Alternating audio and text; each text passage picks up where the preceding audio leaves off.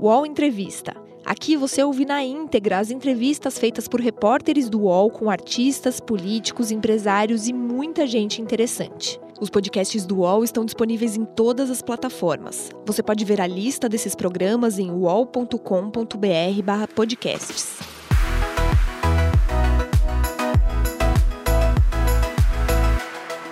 PagBank, a sua conta grátis do PagSeguro. Baixe já o app e abra sua conta em 3 minutos. Olá, sou Rafael Godinho, repórter da TV UOL e Famosos, e estou aqui no camarim da Baby do Brasil no musical 70, no Teatro Net Rio, e ela vai falar um pouquinho da história do espetáculo e também da sua carreira. Oi, Rafael, tudo bem, querido? Que alegria estar aqui com vocês, que gostoso. Estou no meio do ensaio, é, inclusive deve acontecer da gente ouvir algumas músicas maravilhosas que estão acontecendo lá, com esse incrível elenco de 24 cantores e atores, mas olha, é de arrasar. Todo mundo canta muito, dança muito. São quatrocentos e tantos figurinos, são cento e tantas perucas. São cenários que não param. Tem pessoas que já vieram 30 vezes e dizem que não conseguiram em, enxergar tudo o que acontece de tanto conteúdo. É realmente um espetáculo imperdível dessa década que talvez tenha sido para mim, ela é a mais criativa de todos os tempos, onde o mundo ansiava por tantas mudanças, onde tanta loucura estava acontecendo. Então, foi segmento de teatro, de música, a dramaturgia de, em todos os sentidos, a poesia, tudo, tudo progrediu demais, porque todo mundo tinha que pensar, tinha que sentir, tinha que sonhar. Então, essa é a década mais incrível que o mundo já viveu. Okay. É, já pensou em algum momento da sua vida em atuar como atriz? Sim, na verdade ninguém sabe, mas eu, eu fiz um filme italiano que eu nunca vi, foi logo após fugir de casa, e esse filme italiano, trecho dele, o que eu fiz, vai estar no documentário do Rafael Sar, que conseguiu as cenas lá fora.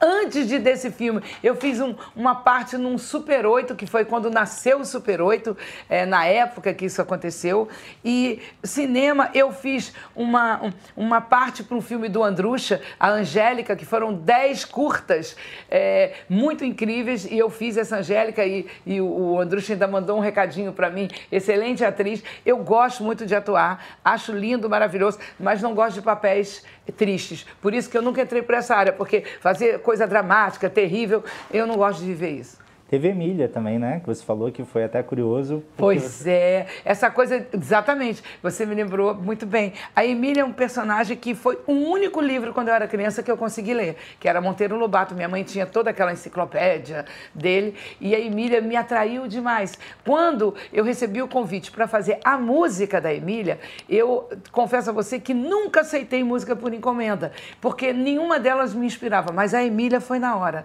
E é um sucesso na minha carreira incrível. Tem lugares que as pessoas vêm pedindo Emília, que viveram, nasceram com aquele refrão, com aquela curtição.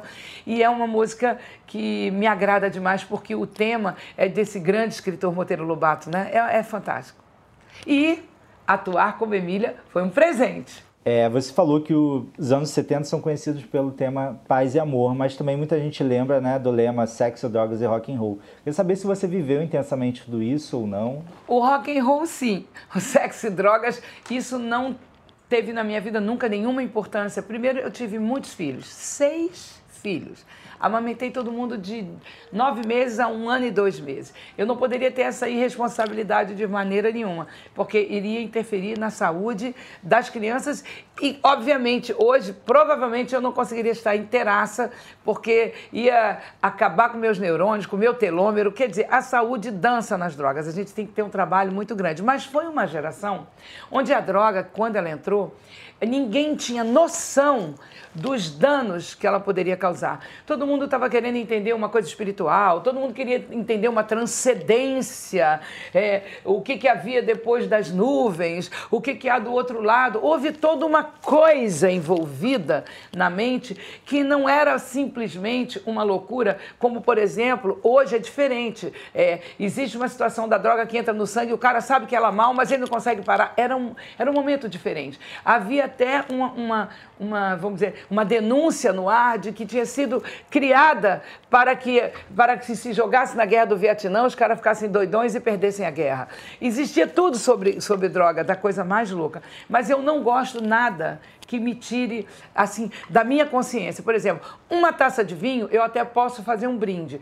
Mas mais que isso, a ponta do meu dedo vai ficando dormente. Não quero, não. O que eu gosto é de ficar na onda que Deus me deu. Eu acho que essa onda é a onda, entendeu? É a melhor. Então, a gente precisa se especializar nela e tirar de dentro o quê? Mágoa, ressentimentos, raiva, ódio, qualquer sentimento. Porque isso destrói com a onda. Você vai para a terra e a onda de Deus é incrível. Depois que eu descobri, tô com ela na veia. É, quando surgiu a ideia dos Novos Baianos, em 69, né, quando saiu de casa, de Niterói, e foi para a Bahia, você imaginava que ia atingir esse sucesso todo e depois sua carreira solo, até internacionalmente, né, numa época? Olha, é, é, é genial quando essas coisas acontecem, é maravilhoso. Mas eu, eu, eu vi e olhando para trás, que eu desejei, eu pensei. E durante o tempo de Novos Baianos, a gente o tempo inteiro falava que a gente queria fazer uma coisa que durasse a vida inteira e quando a gente não estivesse mais no planeta, aquilo ficasse como uma seta do caminho de casa, como algo maravilhoso, bem feito, excelente. Então, como é incrível aquela frase do Einstein, né? Pensamento é matéria. A gente pensou, criou. Einstein, Albert Einstein. É incrível, porque até na ciência é assim. Tem uma, uma frase na psicanálise que diz assim: o medo é vontade que aconteça. Então, o desejo daquilo que é bom também é vontade que aconteça. Então, tudo isso, na verdade, começou num coração de uma menina.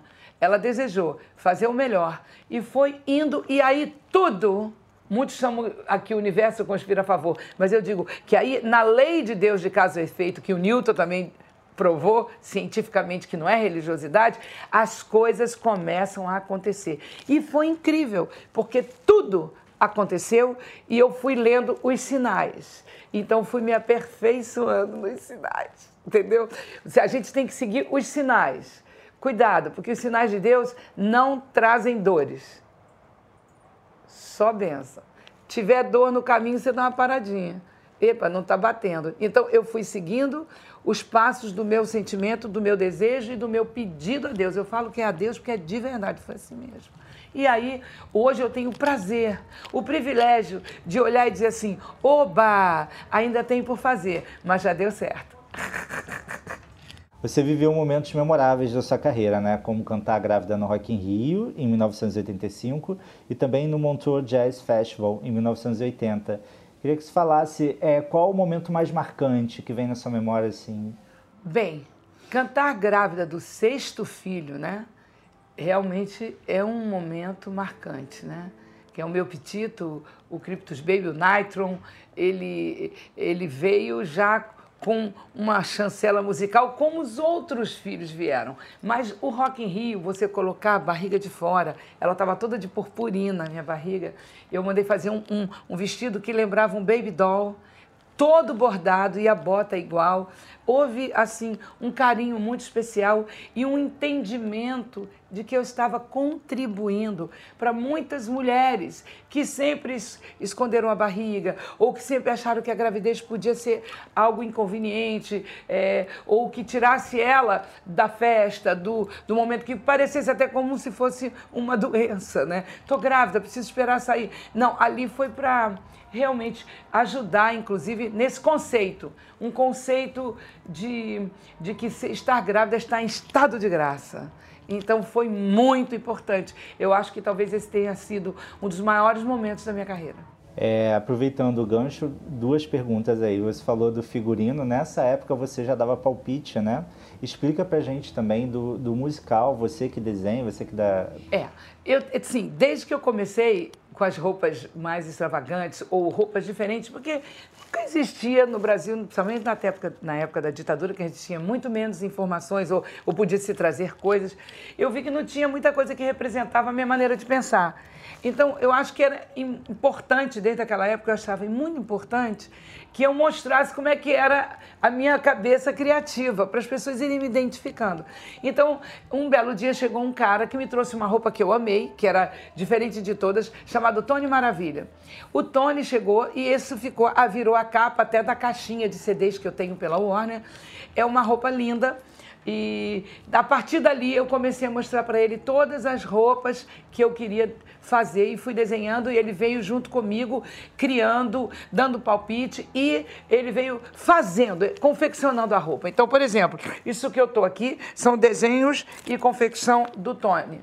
Então, por exemplo, eu idealizo a cabeça. Tony, como é que a gente pode fazer? Aí o Tony pensa, ele além de ser um, um, um, ótimo figurinista, ele é um incrível artesão, ele é com pedras, com tudo. Então, cada coisa, cada bota, cada situação que eu vou fazendo e todo o meu figurino aqui do musical são a soma de vários figurinos meus, que era para compor o espetáculo de uma maneira muito personalizada mas ao mesmo tempo que chegasse no brilho de um espetáculo Broadway, como é esse aqui, entendeu? Então foi uma mistura de, de uma roupa com a outra roupa, com a outra cabeça, e, e a coisa junta é, foi decidida com o diretor, o Frederico Heder. Nós ficamos uma tarde inteira mexendo no, nos figurinos que eu escolhi com o Tony no Rio. Levamos é, é, uns 10 figurinos para São Paulo e ali fizemos a grande mistura. Então tem a saia do Rock in Rio com o bustier uh, do, da Orquestra Sinfônica com a Elza Soares, tem a bota, entendeu? Então a gente fez uma segunda mistura para realmente trazer para o musical a Baby, do jeito que ela é, com o figurino que eu assino embaixo, né, que é da minha, da minha grife, com o Tony Maravilha comigo. Outro assunto interessante que você tocou, Baby, é sobre a questão da gravidez e essa mensagem bonita que você passou na Rock in Rio para as mulheres. Sim. Você fez isso lá nos anos 80. É, tem muita história até de colegas artistas que naquela época sofriam uma pressão para não engravidar, iria atrapalhar a gravidez e sofriam pressão para até abortar, inclusive. Sim, sim. Você já era contra o aborto naquela época. Sim. O que você acha hoje dessa discussão da mulher ter o direito de decidir ou não? Olha, eu acho assim que isso é tão difícil, porque causa e efeito vai acontecer. É uma lei divina ao mesmo tempo. Então, por exemplo, um aborto, ele precisa ser assim justificado de uma maneira matrix, porque é, não é uma questão de ser contra ou a favor, é muito delicado, muito delicado. É, para cada mulher, para cada situação, talvez seja uma das coisas mais difíceis da face da Terra, para mim, de entender isso. Eu, eu, eu sei que tem pessoas que fazem isso com facilidade, mas é uma responsabilidade muito grande é, é, um, é, o tipo de coisa que trava os caminhos depois, que traz problemas seríssimos. Então a pessoa precisa é muito orar para Deus demais. É isso é como eu sou. Eu sou totalmente matrix, sou do reino que não pode ser abalado. É tudo muito louco, sem droga e como é que pode? Mas pode. E não é religião. Então, como eu considero isso muito matrix, ou seja, muito além da, da decisão terra, porque para cada ação há uma reação, eu acho que é preciso ser muito estudado o caso e, a princípio, partisse da premissa de não se fazer. Ah, meu Deus, mas como aconteceu isso, aconteceu aquilo? Cuidado, porque é uma decisão perigosa para a vida toda. Então precisa estar em muita concordância espiritual, o que é muito difícil. Mas, nossa, que situação, graças a Deus eu nunca me vi numa situa situação dessa, entendo com muita dificuldade e vejo isso com muito sentimento de, de misericórdia pelas mulheres, entendeu? É, é, é, muito delicado. É, a vida alternativa com os novos baianos teve alguma motivação política, assim, de até de protesto, você acha, em relação à sua família que era mega conservadora? A família dos outros meninos também na época, o, o movimento dos anos 70, hippie? Nós não tivemos essa, essa consciência de um movimento hippie para nós, nem nada do político. O que a gente queria era fazer música. Nós nos encontramos, nos tornamos irmãos, amigos e entendemos que se nós não morássemos juntos, se a gente não somasse para a gente poder prosperar e fazer um trabalho era impossível, porque cada um era cabeludo, cada um tinha uma, uma cara que era facílimo na rua ser preso como um, um terrorista. Não havia outra maneira que não, vamos morar juntos, vamos fazer música todo dia. Então ninguém estava preocupado com nada, estava todo mundo vivendo a sua realidade do jeito que queria, com seu cabelo do jeito que queria, com a sua roupa do jeito que queria e ficando dentro de casa direto para não dar pinta na rua e não ser recolhido. e a gente via o movimento no mundo porque Veja bem, o que estava no mundo, a onda que estava no mundo, a onda daquela geração, era toda essa, cabelo comprido, que eu amo, que eu acho lindo. Era tudo daquele jeito. E aquele jeito a gente pegou o mundo, daquele jeito a gente se encaixou. Mas não havia absolutamente nenhuma rebeldia em nenhum sentido porque a gente tocava da hora que acordava até a hora que ia dormir. Era o dia inteiro tocando, dando risada. Era um, o paraíso, algo dificílimo. Por quê? Porque o, o que tinha de motivação não era o dinheiro. Nós nunca nos preocupamos em cada um ter um cachê. Anos, 10 anos. Nós, eu nunca me preocupei de ter um dinheiro para comprar um desodorante. Nada. Para mim, se tem dinheiro, se tem dinheiro, não tem nada. Eu quero é cantar, eu quero é tocar, eu quero é aprender, eu quero é crescer com esses meninos tocando Pepeu, tocando muito, Moraes tocando muito, todo mundo, Jorginho tocando muito. E o que, que eu queria? Galvão fazendo poesia. O que eu queria? Eu queria rápido absorver tudo que eu tinha que absorver, junto com tudo que eu já tinha dentro de mim e viver. Tem dinheiro para comer? Tem, então tá tudo bem. Gente, quem tem um desodorante, quem tem um sabonete, quem tem uma pasta de dente, era tudo irmão. E isso nos deu uma alegria uma união, uma aliança tão linda. Isso realmente, queira ou não, era paz e amor. É, agora tem uma história curiosa, eu queria saber se é verdade ou não, até com o saudoso João Gilberto, que nos deixou há pouco tempo.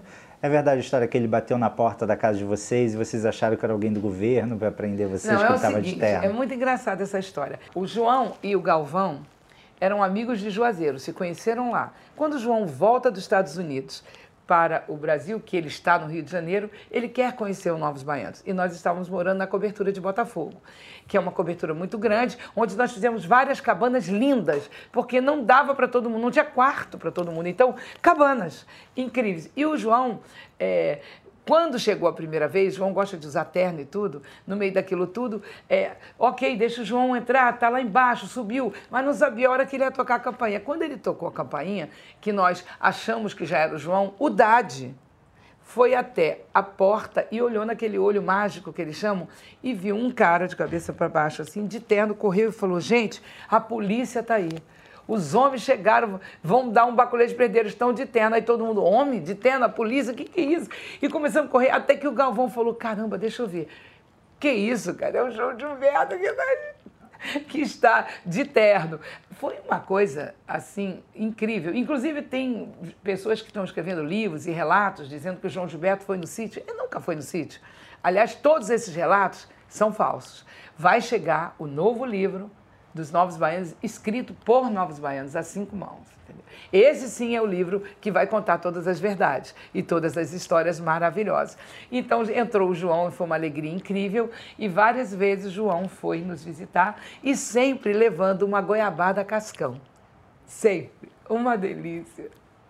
É. Qual foi o maior legado dos Novos Baianos, para encerrar esse assunto? O maior legado dos Novos Baianos é a sua música com a sua história é, de que, primeiro, para fazer música você não pode botar, quando é grupo, o dinheiro na frente.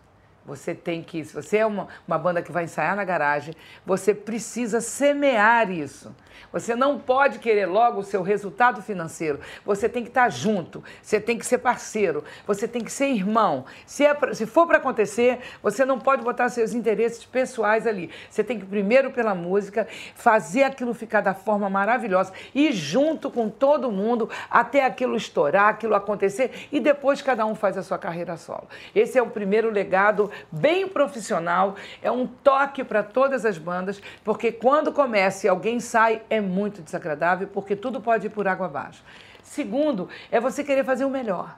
É não você pensar imediatamente que você tem que estar tá faturando e fazer um sucesso ali que é cavalo que corre na saída e perde na curva, né? Então aquele sucesso, qualquer coisa, aquele sucesso é que aconteceu num tipo de nicho e aí é, o mercado vê que está fazendo sucesso, vai em cima, é, investe, mas aquela música não fica não vai ficar para sempre, como as músicas, por exemplo, do Ari Barroso vão tocar para sempre, entre outros compositores incríveis. Então nós precisamos, é, precisávamos mostrar uma brasilidade com um sabor do pop, com um sabor do rock, todos brasileiros, e a gente então conseguiu isso. Então esse legado musical é o top de linha, junto com a mensagem de vida, de conceito, de princípio, de amor, de responsabilidade e de excelência. E vai manter esse legado no próximo álbum de inéditos? Vai manter.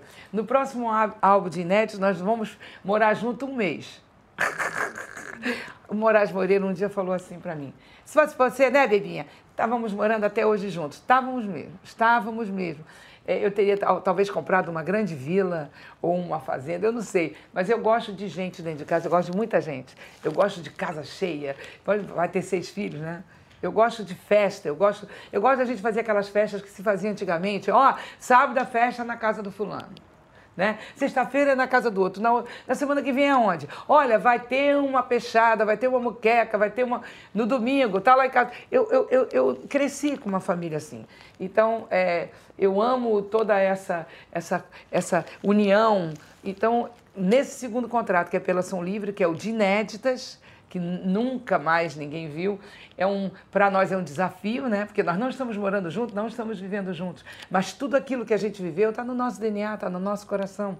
A gente chega no palco, nem olha para a cara do outro para saber o que, que vai acontecer, a gente só olha para rir e dizer, nossa, como é que isso está gravado, né? No nosso amor, principalmente, né? Baby, as pessoas têm muita curiosidade de saber como era a parte organizacional, assim, dessa vila.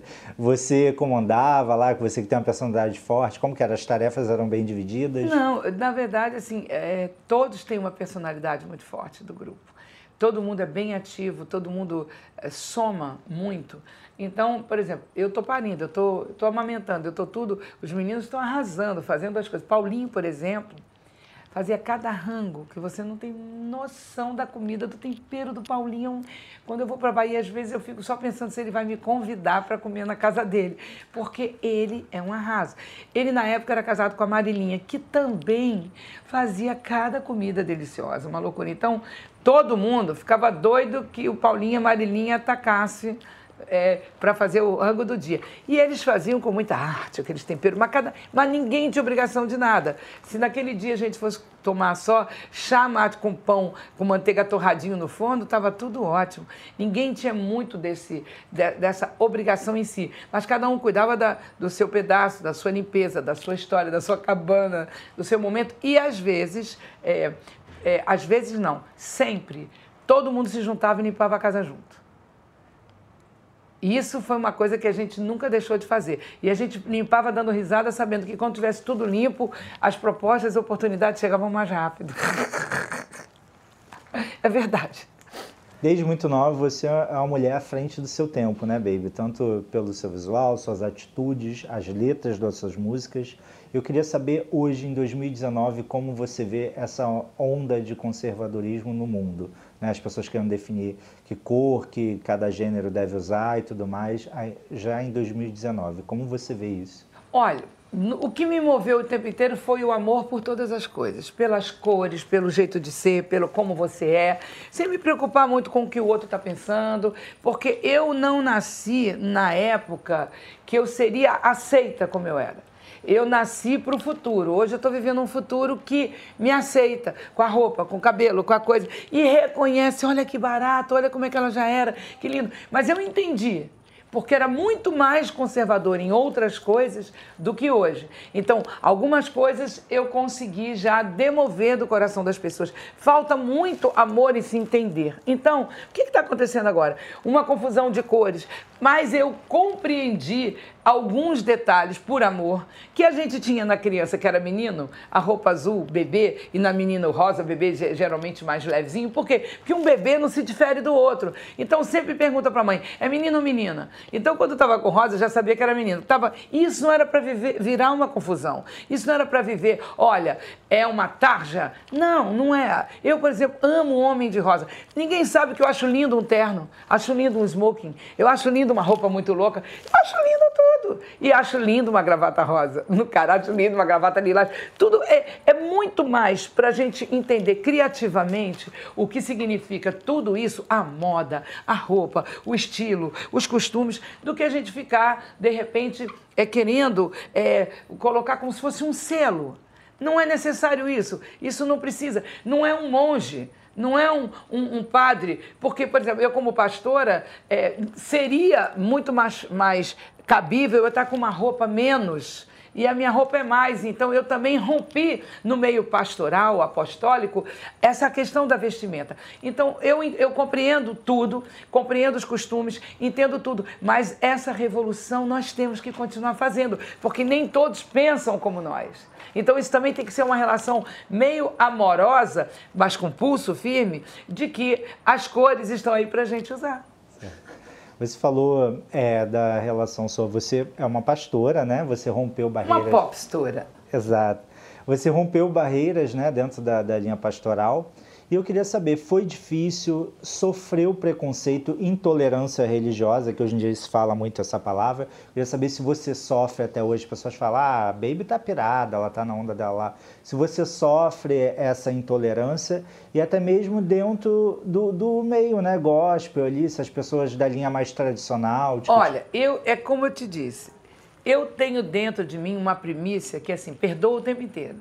Eu não acarreto para mim o que o outro está pensando.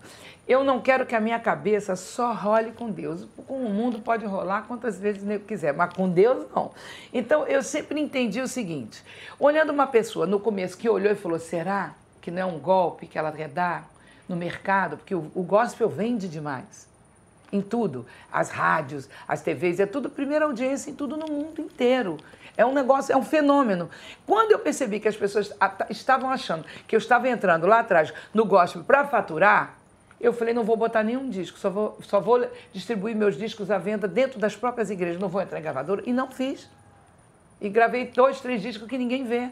Ele é dado ou vendido nas entranhas. Por quê? Porque eu tinha que ter a responsabilidade de deixar bem claro que eu não estava entrando no gospel para vender disco. Mas eu tenho que compreender que do outro lado, uma pessoa que está ali, de repente religiosa, que não é o meu caso, não é religiosidade, é religare. O meu religare com o meu Criador. E, então, veja bem, olha quanta modificação eu estou fazendo, quanta mudança. Eu preciso entender que aquela pessoa não tem condição de me entender de cara. Eu vou ter que provar para ela que é verdade. Por que, que eu vou logo chegar e dizer assim: ah, você é uma careta, uma religiosa, uma chata, não está me entendendo? Não eu tenho que dizer: caramba, eu preciso dar mais é, provas para essa pessoa de que realmente eu estou aqui porque eu tive um encontro com Deus. Uh, até me arrepia. Porque essa pessoa, ela está vindo de uma outra estrada. E eu já descobri que Deus é marqueteiro. Ele tem igreja para todo tipo de pessoa, para careta, para mais ou menos, para o caretésimo, para o loquésimo. Pro... Você vai olhar as igrejas cristãs do lado evangélico, tem igreja que é hoje assim regida por um cara que, que foi viciado em drogas, com uma bola de neve, com Rina, com a pastora, a, a, esposa dele. Todos eles vieram de um mundo dificílimo, tiveram um encontro, matrix sobrenatural. Se tornaram pastores com Deus, se tornaram pastores. Veja aí, Veja aí. Então, aí tem a outra igreja que provavelmente vai dizer: não, é muito louco, tá todo mundo tatuado, mas não pode, pode, não pode. Aí a outra igreja você vê que nem calça comprida deixa usar. Aí eu vou lá brigar com isso, eu sei lá quem está ali, eu sei lá qual é a necessidade, eu sei lá. Eu sei lá, eu não me meto nos negócios de Deus. Eu acho que a gente precisa entender, e na hora que o mundo inteiro mudar a forma de discutir os assuntos, que talvez não seja para esse mundo. É uma forma pragmática. E a gente conseguir entrar de outra maneira, resolve. Porém, eu te digo, todo mundo que no início falou não é, é, que nada, não é, todas essas pessoas, pelo menos 99,99% ,99 são todos meus amigos hoje. Por quê? Porque eu tive a paciência, o carinho e o amor de, com o meu caminhar, mostrar que não era uma jogada comercial. Mas eu posso é, culpá-los, não posso, porque cada um é um, cada um vem da sua caretice. Se você olhar o seu bisavô, você vai ver que careta que ele tinha de coisa. E, e é seu bisavô, você tem que amar ele. E nós somos todos irmãos, nós vamos ter que dar um jeito nisso. Concluindo então a sua pergunta sobre o conservadorismo. Claro, nada radical vale a pena. Eu posso utilizar alguma coisa bacana das experiências dos mais antigos, mais velhos, que venham compor uma situação é, básica, mas quando você vai para todo o ismo, realmente a a situação fica muito chata, muito difícil, porque você fecha a porta para novas discussões, para novos entendimentos, para novas é, análises. Então, tudo que é radical sai do equilíbrio. É, a gente vê, apesar de você se definir como popstora, né, que você diz, uma pastora, você é amada por todos, né, baby? Isso é um mérito, né? Você consegue ser amada. A gente vê o seu público, grande parte deles é, são homossexuais e vão lá e compram e, e te amam, enfim, curtem a sua música, o seu trabalho. Qual, qual, qual o, o mérito? Como que você acha que chegou a isso? Olha, eu acho que essa diversidade de público que, que eu tenho e de, de todo mundo curtir dessa maneira é porque entendem que eu estou verdadeira, que eu estou verdadeira, que, eu, que, eu tô, que eu estou sendo sou eu. E uma coisa que eu aprendi muito forte com tudo aquilo que eu tenho dentro de mim é que a gente não pode julgar ninguém. A gente não, não, pode julgar, cada um tem sua escolha. E mais, o importante da minha vida com todo mundo é passar a minha experiência. Eu tenho prazer e eu tenho uma missão, fora a missão da música, que é, é mostrar um ser esse ser que eu sou, como é que eu passei por todas as minhas dificuldades, como é que eu cheguei é, em, em, alguns momentos. Eu sou perfeita? Não. Eu estou 100% no equilíbrio? Não. Todos os dias procurando. Como é que a gente se torna irmão sem estar tá julgando porque alguém escolheu assim, alguém escolheu assado, o outro brigou ali, o outro resolve ser assim, o outro mudou. Não, acho que é importante da minha parte aí, como popstora, junto com tudo isso, que eu acho que essa é a razão pela qual eu tenho uma unção espiritual para isso. Eu também sou apóstola ungida, eu sou missionária ungida, eu tenho três unções lá dentro. Para quê? Para me dar autoridade espiritual onde eu estiver. Por quê? Porque é preciso passar que cada um, cada um, independente do que escolheu, do que está fazendo, do que seja, precisa conectar com o Criador. Urgente, porque tem uma, uma palavra que diz: não tem necessidade que vos ensine nada. Está lá em João. A unção do Espírito Santo vos ensinará tudo. Veja bem, cara, todos nós vamos sair do planeta, que a palavra é morrer. E aí? Vamos para onde? Do lado de lá tem alguma coisa? Isso é muito importante. A gente não pode deixar de depositar lá, no outro lado, aqui em vida, naquela conta, fazer depósito para poder sacar na hora H. Então é muito importante que eu seja isso no meio de todos nós, porque isso é a minha verdade. Eu não estou virando uma coisa, eu sou isso. Eu descobri isso. Por isso que eu vou escrever o livro. Não vai ter bunda mole no céu, só casca grossa. Para que todo mundo possa saber realmente o que eu vivi, o que aconteceu, o que está acontecendo. E aí cada um ter o seu encontro e isso ser verdadeiro. Porque, independente das nossas escolhas, precisa conectar e ouvir. E aí, boa viagem. É, eu quero saber qual o público de fiéis que você tem nas suas igrejas. Você com esse visual, você prega assim, baby, as pessoas têm curiosidade. Como são as mulheres que vão? Elas vão assim mais à vontade? São roqueiras também? Olha, quando eu sou convidada para pregar, ou prego, vou pregar, é muito gostoso ver a, a as pessoas que ali vão, porque é, é, é, diferente, não é, não é como a gente tem na igreja católica ou na outra igreja, dos fiéis, são pessoas apaixonadas pelo Jesus maravilhoso, pelo Espírito Santo, por Deus, é uma outra, uma outra configuração, de uma certa maneira, que chegam ali, que a gente, que chamam, que a gente é mais chamado de ovelhas do que fiéis nessa, nessa linguagem. E essas pessoas vão para te ouvir, ou o seu testemunho, ou qual é a palavra da Bíblia que você está é, é, vamos dizer, analisando. Muitos chamam de sermão, mas a gente também não chama esse nome, porque esse nome ficou meio pejorativo, vai dar um sermão em você. Não é isso. É, por exemplo, você vai pegar uma palavra de Mateus. Então vamos supor que eu li alguma palavra na vida, como Isaías 30, que fala: ai dos filhos rebeldes, que se cobriram de uma cobertura, mas não do meu espírito.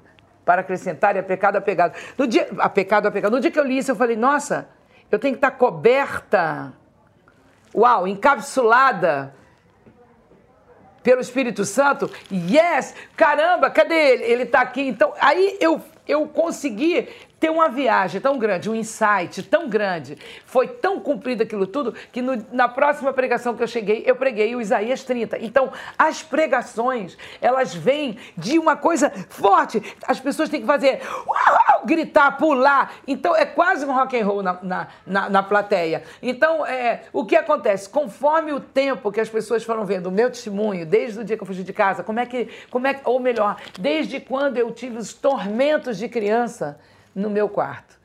Então, eu não nasci num, num, lar cristão, evangélico, protestante, como, como tem nos Estados Unidos. Eu nasci no, num lar católico, mas as minhas família, a minha família não sabia como me ungir, não sabia como botar a mão na minha cabeça e fazer um tipo de oração que, se tivesse algum obsessor, saísse. O que aconteceu na minha vida é que eu aprendi tudo isso. E aprendi isso na igreja evangélica. Então, concluiu o cristianismo de uma maneira, com aquilo que eu sabia, com aquilo que eu vivi, com os terrores que eu vivi de criança, que eu não podia contar para minha família. Quando contava, eu ficava com medo até do que podia acontecer. A vinda do, daquele anjo que, que falou comigo, com eu criança, que aí nunca mais eu tive as, as, a presença das coisas ruins. Todo, todo o complemento de tudo que foi, de tudo que foi. Então, hoje, quando eu me vejo num, num lugar enorme, falando uma palavra, e aquele público diverso, da senhorinha à criança. Todo mundo amarradaço. Eu falo, nossa, que coisa maravilhosa. Eu sou um diferencial. Mas entendo isso com todo amor entendo que eu cumpro um papel na mão de Deus.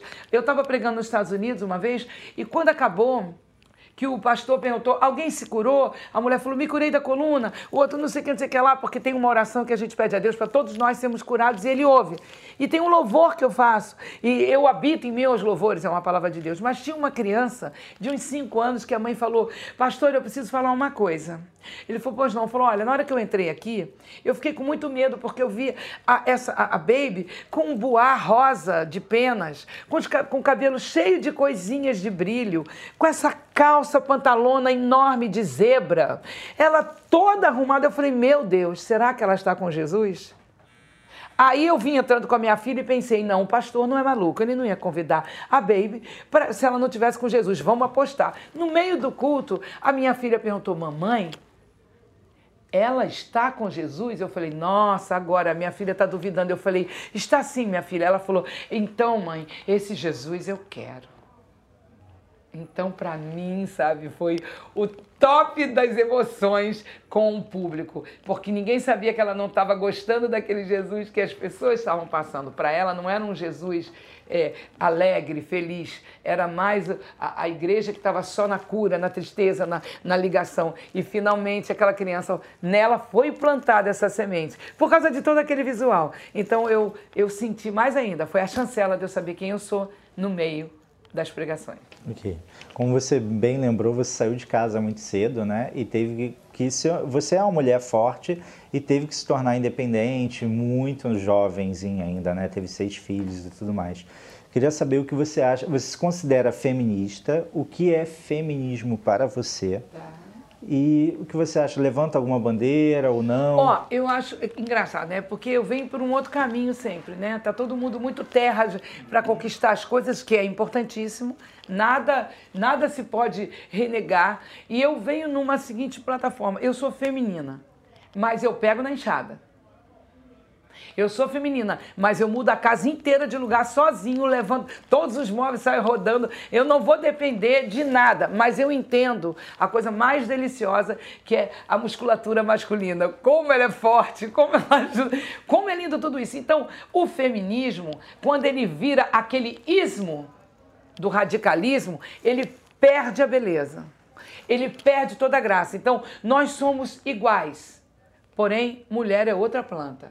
Quem não descobriu isso ainda vai descobrir um dia. Eu descobri agora. Eu demorei anos para descobrir. Caramba, eu sou igualzinha, mas eu eu sou outra planta. Tem uma semente na mulher que ela foi feita com várias diferenças. Então, se você pegar e for analisar todos os hormônios de cada lado, você vai ver que cada um tem qualidades diferentes. E isso é lindo. Eu não gostaria de pegar uma bandeira para isso, para aquilo, para aquilo, para virar uma coisa radical, porque vai mascarar exatamente uma profundidade que eu acho que existe em tudo isso. E ao mesmo tempo acho importante todos os movimentos. Também não pode dar mole, mas nós temos que entender que nós temos uma diferença e essa diferença tem que ser respeitada. É muito importante, mas mostrar todas as nossas necessidades. A mulher não pode ser é, olhada como é olhada num Talibã, como é olhada em países assim, como é, foi olhada anos no nosso mercado, as conquistas, aquela mulher que foi para a NASA, que foi a mulher que conseguiu trazer os caras lá de fora para cá. Ou seja, vivemos momentos onde a loucura do masculino estava sobre nós de uma maneira eh, como, como escravas. Então, essa é a bandeira mais incrível, mostrar assim, olha, nós somos diferentes, nós somos outra planta, mas nós somos top! E outra coisa, ninguém nascia se nós não estivéssemos aqui para acolher no nosso útero e, e, e realmente é, cuidar dessa criança. Outra coisa, aí o homem vai dizer, mas eu sim sou o semeador. Fala assim, mas um semeador sem terra não é nada. Então é lindo esse, esse encontro amoroso de compreensões. Então a bandeira que eu acho assim é mostrarmos quem nós somos e nossa diferença e, sobretudo, como nós somos preciosas, porque toda organização do mundo é feita por uma mulher. Eu me lembro do livro da Rose Marie Muraro, que falava que, o, que falava que o começo do mundo foi matricentrismo.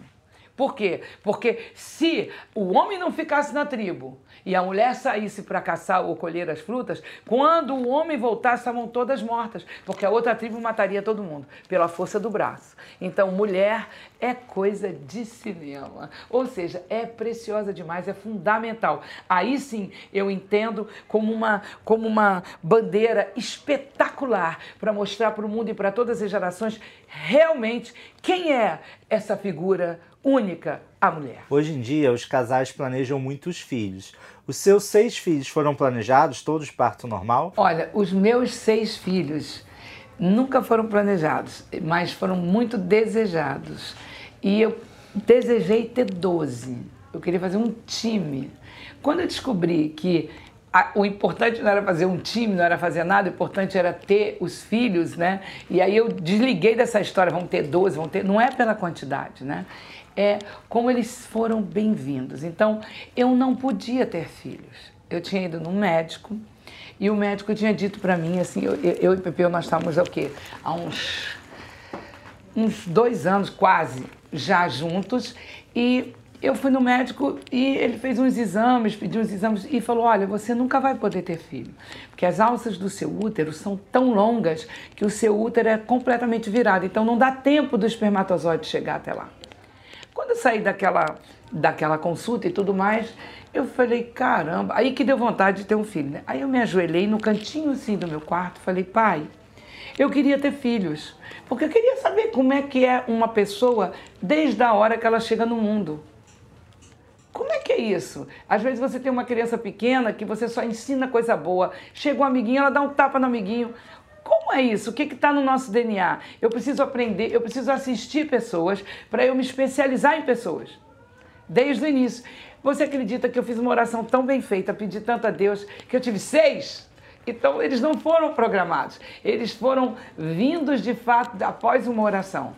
E aí, depois dessa oração, é, eu não ia acertar nunca mais fazer outra, porque entrou muita mamá, muita mamadeira, muita fralda, muito tudo, mas ali, por bem, aos seis, aquilo ficou. E eu é, fico muito feliz de saber que no momento onde eu tinha menos dinheiro na minha vida, eu não tive o menor medo de ter filhos. E eu aconselho as pessoas a nunca terem os casais, nunca ficarem programando só na hora que tem. Porque aí você não vai ter nunca. Ou você vai demorar muito para ter. Na hora que você fica grávida e na hora que o casal está esperando o bebê, Deus dá tudo. Porque dessa forma, Matrix, que tem que acontecer e acontece. Só se você não crer. Obrigado, Baby, pelo seu carinho, sua disponibilidade de dar essa entrevista tão bacana a gente conheceu um pouco mais sua trajetória na música, da sua vida. Agora manda um recadinho pra galera do UOL. Que ótimo, né? Poxa, que bom. Tô super contente com a nossa entrevista. Tô até dizendo assim, que pena que acabou. São perguntas tão legais. Podíamos ficar aqui muito tempo, porém, eu tenho que entrar no palco. A nossa diretora já nos chamou. E eu quero agradecer o convite que eu recebi do Frederico Heder para fazer essa participação especial nesse musical de excelência, onde todo o conteúdo é do Marcos Nauer, todo, todo, todo, todo, tudo que foi escrito, lindo demais, com toda essa galera, com, com essa equipe de 64 pessoas. Eu estou muito feliz, quero convidar todo mundo, todos venham ver, não percam, só vai até outubro. É maravilhoso. E muito obrigada a vocês de estarem aqui no meu camarim comigo esse tempo todo, terem me esperado, mil perdões por tudo, uma loucura, trânsito, correndo, dia da estreia, né?